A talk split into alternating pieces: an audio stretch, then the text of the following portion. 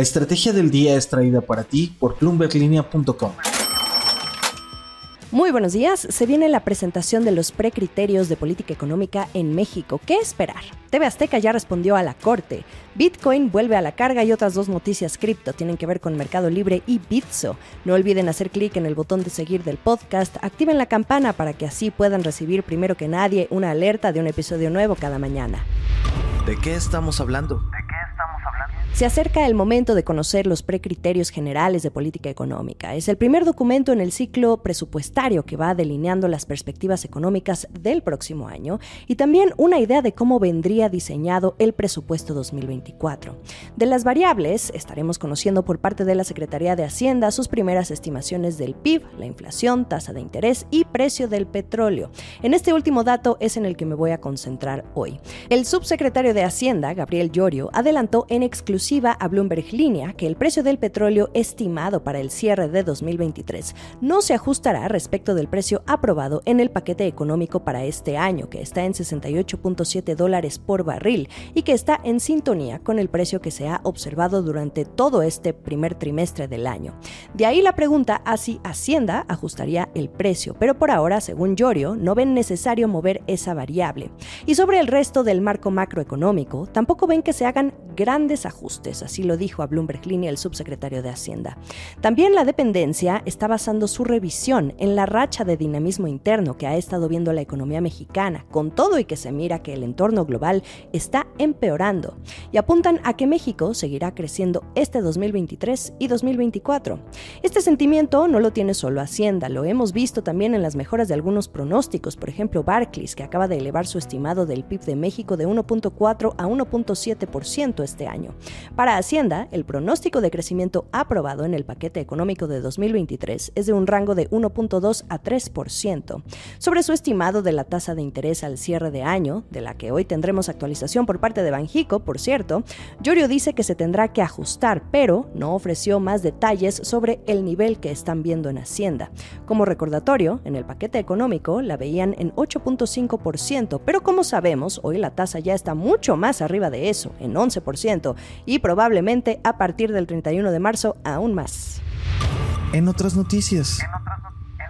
TV Azteca de Ricardo Salinas Pliego ya respondió a la Corte del Distrito Sur en Nueva York sobre la demanda que hizo un grupo de acreedores para que la televisora se someta involuntariamente al capítulo 11 de la Ley de Quiebras de Estados Unidos por el impago de intereses de un bono.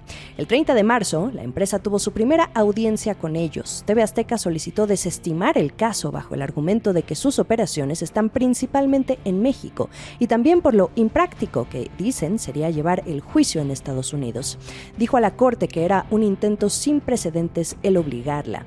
La empresa además dijo que esta solicitud que hacen los acreedores se vincula a un proceso de amparo que inició la televisora en septiembre en México y que esta solicitud de los acreedores era una moción de emergencia artificial, supuestamente ocasionada por los plazos a finales de esta semana para presentar apelaciones en los tribunales mexicanos y la aplicación de la suspensión automática.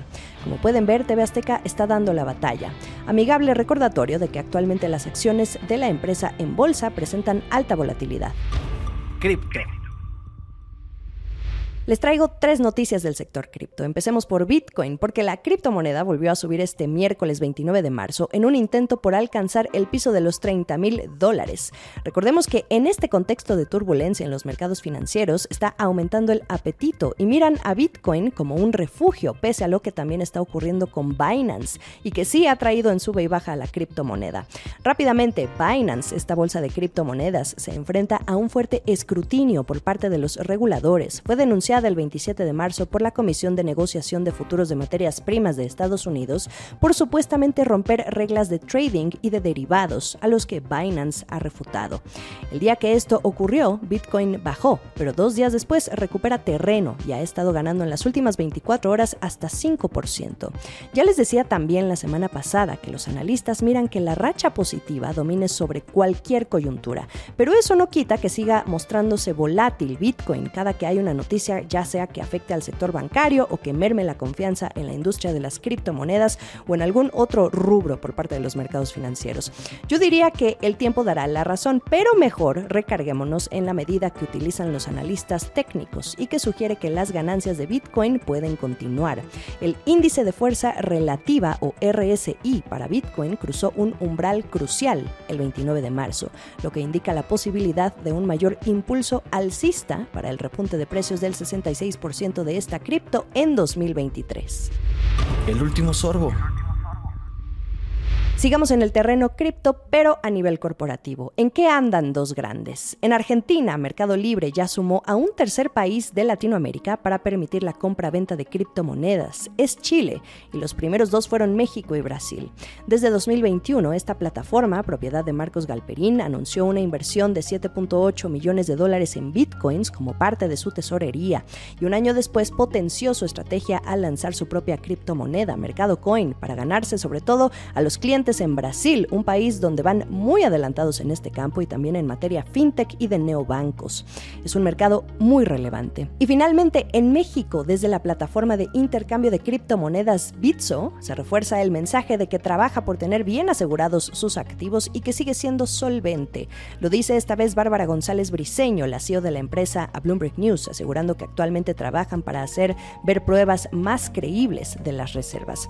Este tema es importante porque ya desde el año pasado se dio un episodio de inconformidad o más bien una ola de preocupación entre los clientes de Bitso respecto a la seguridad de los activos de los usuarios. Esto ocurrió luego de que FTX anunciara su proceso de bancarrota. Daniel Vogel, quien ahora es el CEO global de Bitso, escribió en aquel momento en su blog que el 0% de los fondos de sus clientes tenían exposición directa o indirecta. Y luego la empresa dio a conocer un par de acciones para transparentar las reservas y asegurar a los usuarios que sus fondos estaban seguros. Bitso se respalda en la licencia que obtuvo por parte de la Comisión de Servicios Financieros de Gibraltar ya hace unos años, que hace a su plataforma ser de reserva global completa, lo que significa que tienen activos para cada uno de los depósitos de sus clientes y no tocan estos fondos sin su permiso explícito. Ya es jueves, pendientes todos a la decisión de Banco de México. Ya se acabó el tiempo de votar y ya vi que todos van por 25 puntos base, sin sorpresas, pues mañana profundizamos. Sigamos mientras el resto de la información a través de bloomberglinea.com. Nos leemos en Twitter, arroba Jimena Tolama. También estamos como arroba la estrategia MX en Instagram y YouTube. Feliz jueves para todos. Esta fue la estrategia del día, escrito y narrado por Jimena Tolama, producido por Arturo Luna y Daniel Hernández. Que tengas un día muy productivo.